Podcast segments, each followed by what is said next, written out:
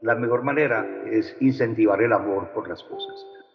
Lo más importante es el voz a voz. Cuando, cuando yo siempre decía, mira, si tú haces una campaña publicitaria y la gente no habla de ella, botaste la platica.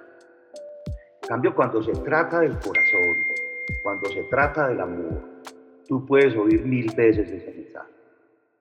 Bienvenidos a otro episodio del Código del Creador. Hoy nos acompaña un personaje con una trayectoria increíble, un publicista, fundador de DDB Worldwide Colombia, creador de la cultura metro de Medellín e incluso ganador de 10 premios India Catalina. Michel Arnau, bienvenido a este espacio. Hola, ¿cómo estás Camila? ¿Cómo estás Tomás? ¿Cómo estás Manuela? ¿Cómo van todos? Aquí estoy muy entusiasmado con esta entrevista porque pues lo más importante es el tipo de personas como ustedes y toda la universidad y, los estudiantes que están, digamos, escuchando esta entrevista y, eso me, me, llena como de orgullo y de satisfacción. Para nosotros es un placer tenerte aquí, en especial porque no hay mejor persona que pueda hablarnos de un tema tan importante como la cultura y cómo este se relaciona con el mundo del marketing y la publicidad. Señor Arnau, usted no es colombiano de nacimiento, pero yo podría decir que usted se siente más colombiano que muchos. ¿Lo siente usted así? Pues mira, yo si, si ves mi acento, yo hablo paisa. O sea, yo, nací en Francia y aprendí a hablar español eh, aquí en Medellín, en el Colegio Benedictino, cuando tenía 12 años. Entonces, mi primera lengua es el francés, obviamente, pero mi segunda lengua es el paisa. Entonces, aprendí a hablar paisa y me siento más colombiano y más antioqueño que la arepa. eso, no, eso es muy lindo. La verdad, para todos es muy valioso que la ciudad y el país sea vista como tan buenos ojos. Y, lo digo porque es muy curioso toda su trayectoria y todo lo que tú has creado, digamos, con ese, eh, esa creación del sentido de pertenencia en la ciudad, en Medellín.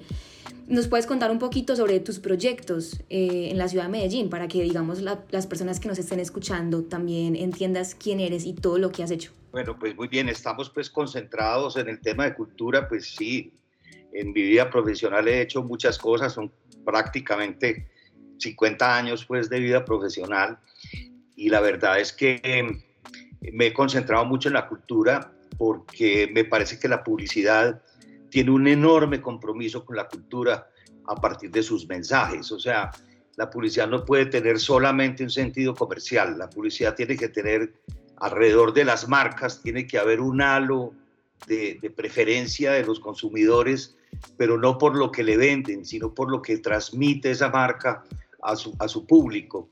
Las marcas que eh, protegen el medio ambiente, las marcas que tienen empaques reciclables, las marcas que tienen menos azúcar, las marcas, las marcas que conviven con la problemática de los ciudadanos esas marcas tienen que acercarse primero al corazón de los ciudadanos para que ellos puedan meter la mano al bolsillo y comprar su producto.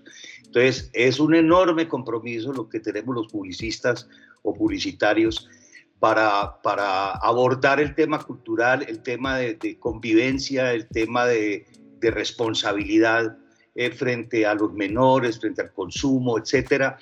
Y bueno, podría contarles muchas campañas, pero bueno, eh, digamos que las más destacables son Cultura Metro, eh, eh, también hicimos Transmilenio en Bogotá, también la campaña Quiero a Medellín, es una campaña que ya está cumpliendo 40 años y tú prendes una emisora a las 6 de la mañana y todavía suena la cancioncita. Em, la campaña de, de, Botero, o sea, todo lo que es Museo de Antioquia, Parque de las Esculturas, em, la campaña Artesanías de Colombia. Todo esto, todas estas campañas, la gran mayoría, todas financiadas por Bancolombia y, y en un comienzo por el Banco Industrial Colombiano, eh, cuyo director era Andrés Felipe Tamayo, quien después terminó siendo socio mío en Chef Company, que es la compañía que le vendimos a Isobar, a Dentsu Aegis Network en, en Japón.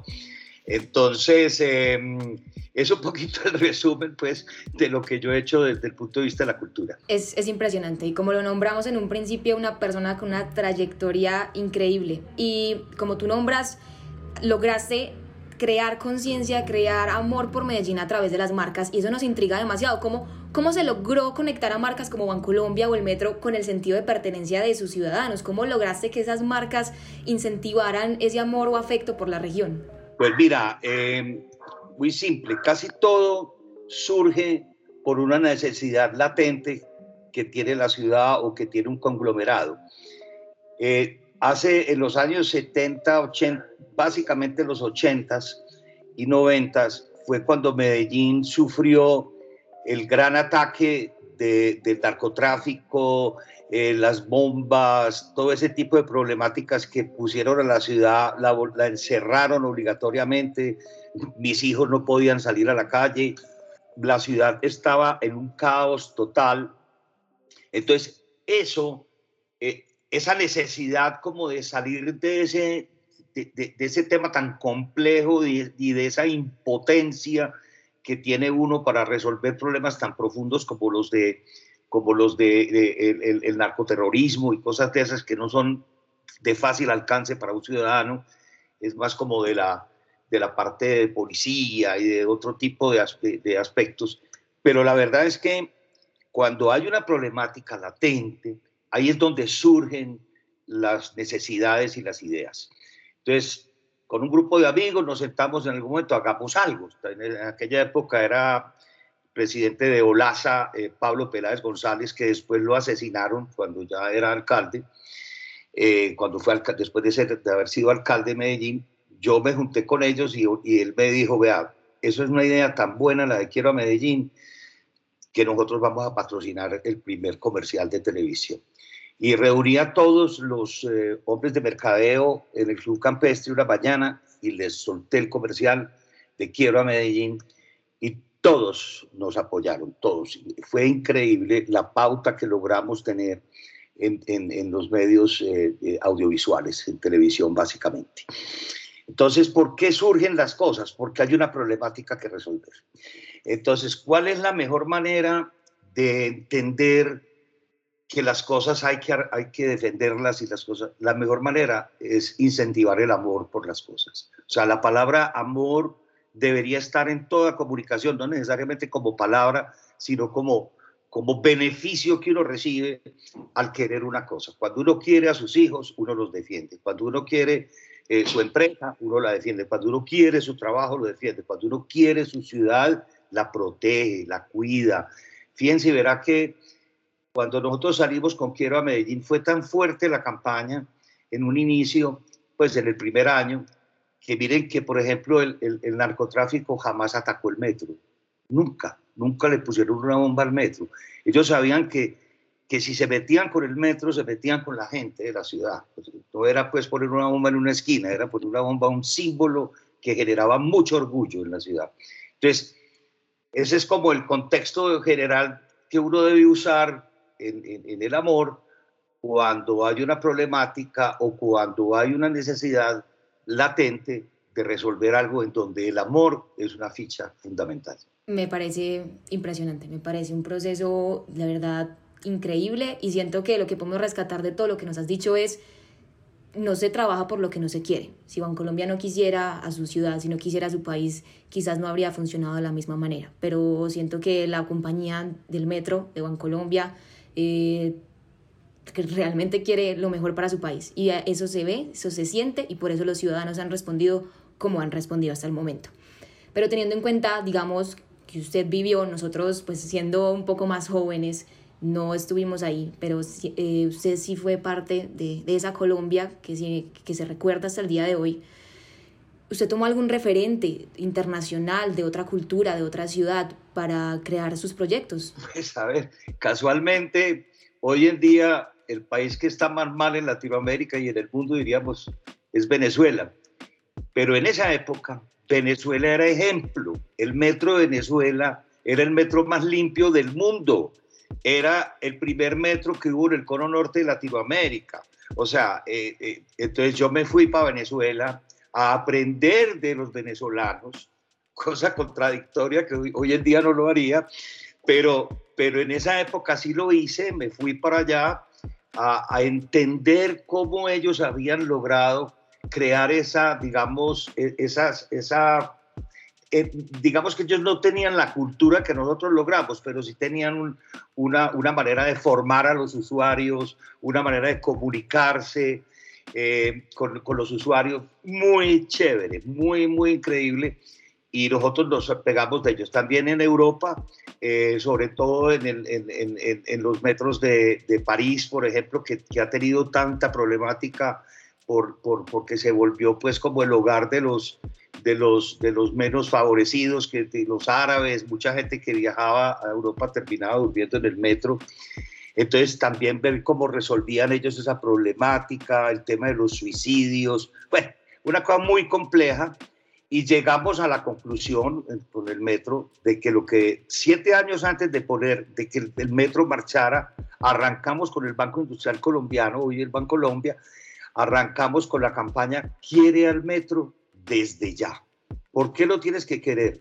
Porque te va a ahorrar tiempo, porque vas a poder estar más tiempo con tus hijos, porque vas, a, vas a llegar más rápido y más seguro, porque además de eso va a salir más barato eh, antes la gente que vivía en Bello y tenía que ir hasta, hasta el otro lado de la ciudad a trabajar porque las fábricas aquí quedan al, al sur y, y, la gente vive en el norte, tenía que tomar dos buses y se demoraba más o menos una hora y media en llegar de su casa al trabajo. En cambio ahora, ahora se demora 15 minutos o 20. Pues entonces se ganaba una hora larga para poder hacer las tareas con los hijos, para poder... Y la gente empezó a entender qué era lo que, lo que eso le iba a aportar. Entonces no vendimos el metro como un sistema de transporte, sino como un sistema de ayuda vivencial. O sea, que, que lo teníamos que querer porque realmente él nos iba a proporcionar ese metro, nos iba a proporcionar una calidad de vida muy superior. Por eso creamos el metro calidad de vida, ¿cierto? Y esa calidad de vida que es todo lo que hay alrededor del metro, era más importante que el metro mismo. Entonces hicimos una cosa muy interesante, que fue ir primero a las escuelas. Y, y esto lo he usado yo mucho, porque a mí me parece que los niños, primero, tienen una receptividad mucho mayor a temas que son afectivos que, que a temas que son racionales. Entonces, los niños, íbamos a las escuelas a contarle a los niños que era el metro. Entonces, ah, el metro es de carbono o es eléctrico. ¿Cuántos vagones va a tener? ¿Cuántos kilómetros va a recorrer? ¿Cuáles son los beneficios que nos va a dar? Y los niños se aprendían eso, iban a la casa y corchaban al papá y a la mamá. Ah, ¿usted cree que es que el metro es de carbono? No, el metro es eléctrico. Mire que tal cosa y mire que tal otra. Y ese papá se iba para la tienda a tomar cerveza, a corchar a los amigos, ¿cierto? Entonces, fíjense cómo esa divulgación desde el niño llegaba a los mayores, pero es que un papá sí escucha a un hijo, de pronto no escucha a otro amigo, pero al, hijo sí lo oye a ver qué, cuáles son sus inquietudes. Y al mismo tiempo, al unísono, hacíamos una, en esa época, a ustedes tampoco les tocó seguramente, estaban muy chiquitos, pero bueno, un señor se llamaba Baltasar Botero, tenía un programa de radio, creo que era Caracol, que se llamaba Pase la Tarde y era un programa con el rating más alto de mujeres. Entonces, fíjese, los niños y luego las mujeres.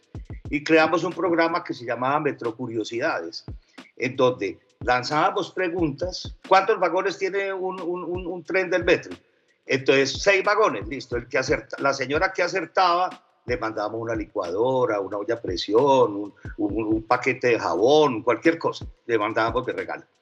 Entonces todas las compañías nos daban cosas para que Neto Curiosidades pudiera pues funcionar. Y ese, ese programa estuvo al aire con el Metro Curiosidades más de un año.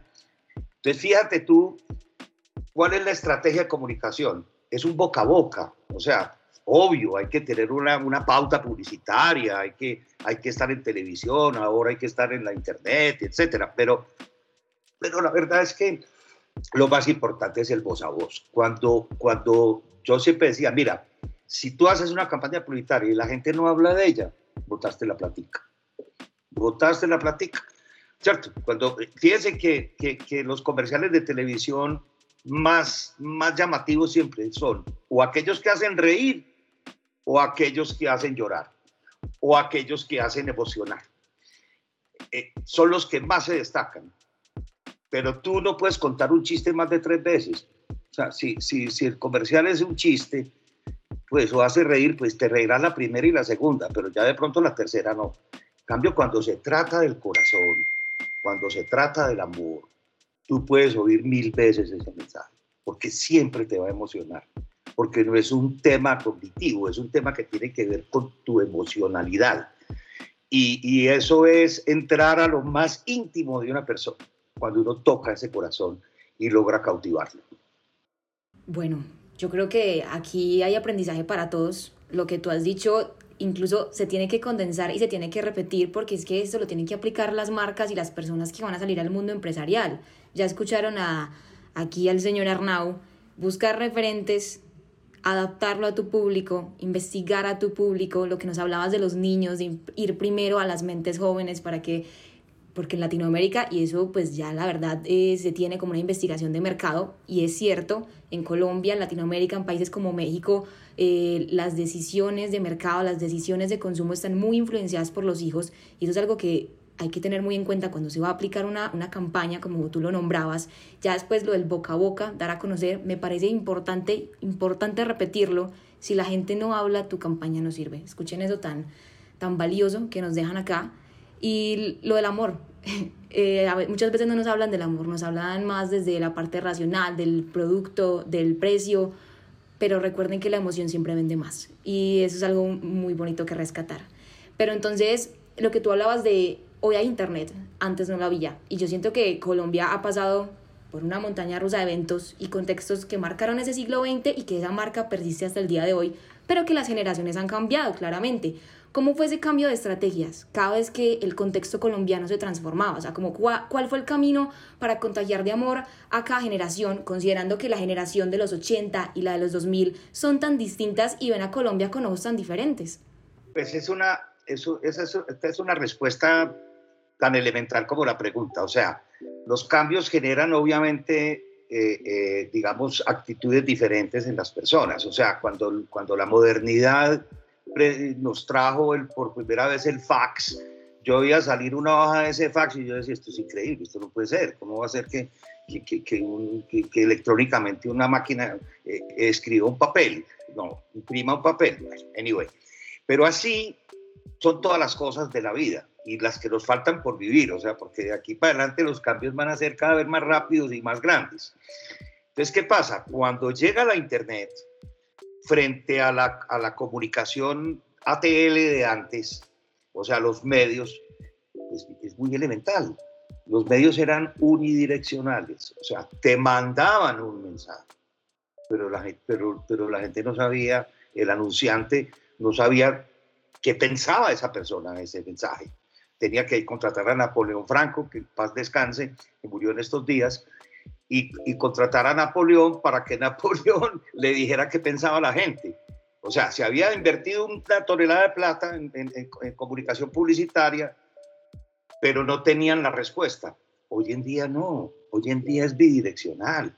Hoy en día yo te mando un mensaje y tú le dices like, o tú me dices no me gusta esta cosa, o tú, o tú empiezas a chatear con tus amigos y pueden destruir una marca en segundos si se equivoca la marca lo que está comunicando. Entonces, ese es el gran cambio. El gran cambio es que es bidireccional. El, cambio es que ahora, ahora la comunicación es una conversación. No es como antes que era un discurso. O sea, yo tengo un pitch, te cuento un cuento y tú verás cómo lo tomas. En cambio aquí es, te cuento un cuento y cuéntame qué te parece. Entonces ya eso, esa bidireccionalidad hace que sea mucho más eficiente la comunicación, porque si uno se equivoca, pues se entera más rápido y quita del aire el comercial o lo corrige o, lo, hace algo, pero si, si no te das cuenta, sigues, sigues pecando por el mismo mal. Entonces, digamos que ese es el cambio fundamental, conversar en vez de hacer un, un diálogo unidireccional.